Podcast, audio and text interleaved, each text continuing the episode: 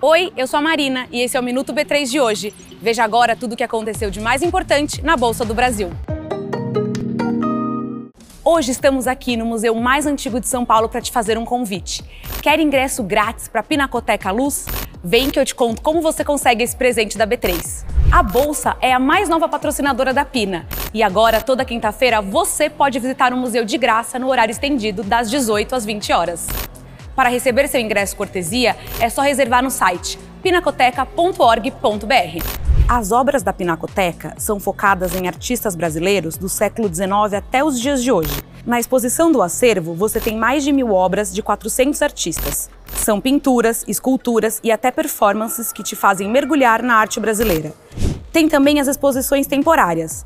Dessas, a gente destaca a da Adriana Varejão, Suturas, Fissuras, Ruínas é a maior mostra da artista carioca contemporânea já feita, com 60 obras, e as peças vão de 1985 até 2022. O apoio cultural da Bolsa vai além da Pina. A gente também paga o seu ingresso para o MASP toda primeira quarta-feira do mês.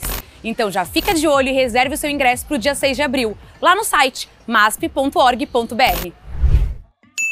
O Ibovespa B3 fechou em alta de 0,2%, aos 120.259 pontos.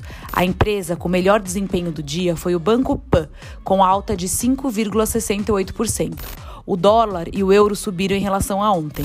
O dólar fechou em R$ 4,74 e o euro em R$ 5,30.